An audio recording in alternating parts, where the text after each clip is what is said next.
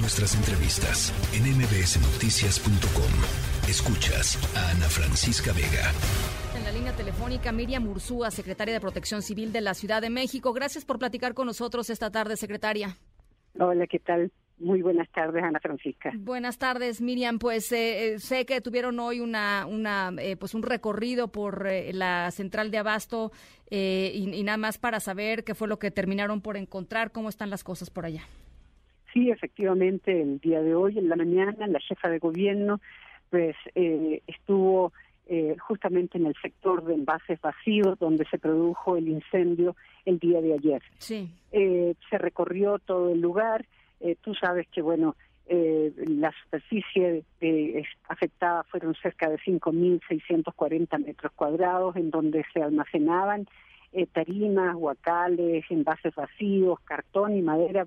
Como tú ves, eh, son solamente elementos, te digo, de muy fácil combustión y fue justamente por eso, te digo, que fue tan rápido la como, como se dio el día de ayer este incendio.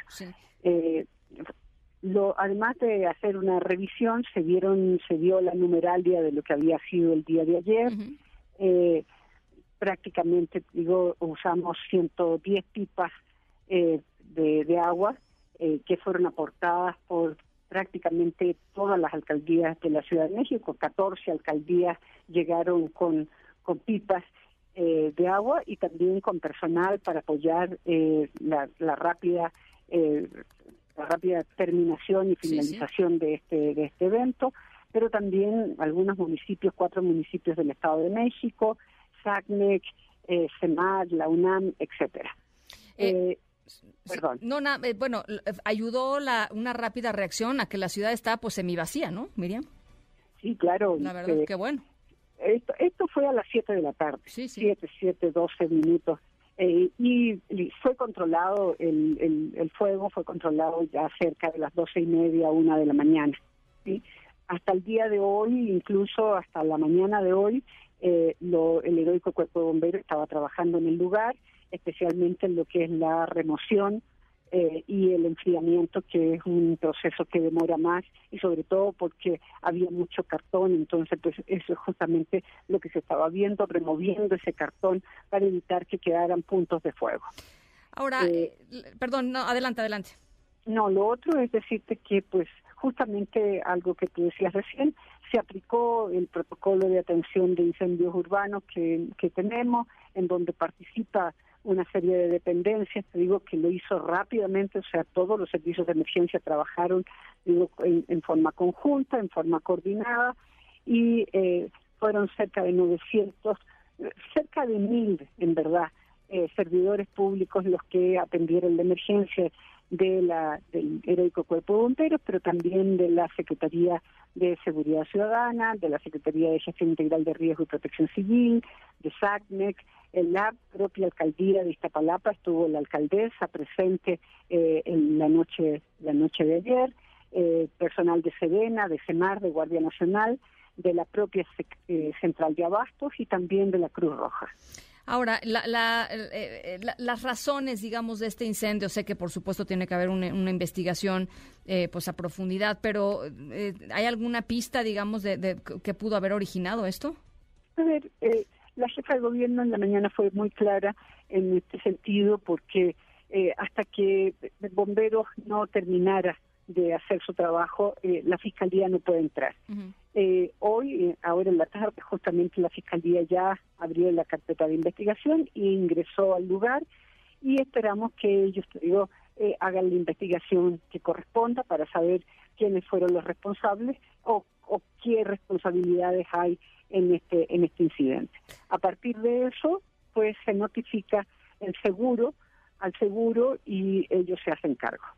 Eh, no hay eh, personas lesionadas, pues diría yo casi milagrosamente, ¿no? No, ninguna persona lesionada, eh, ni ningún fallecido.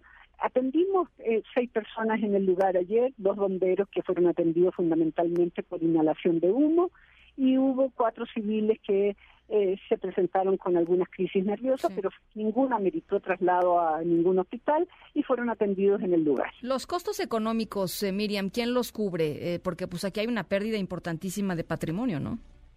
Hay una pérdida importante. por una parte, es el seguro, ¿sí? que está comprometido para recuperar el espacio que, se quemó, especialmente una serie de locales los pequeños localcitos que había ahí en, al interior del sector de envases vacíos.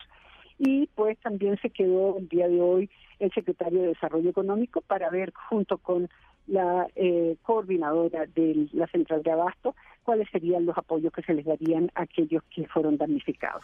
Eh, para la reconstrucción, eh, Miriam, quizá es muy pronto platicar sobre ello, pero ¿qué, qué, qué, ¿cuál es el plan si es que ya hay alguna, digamos, una, una, una, avenida para, para transitar para, para, ese, para ese fin?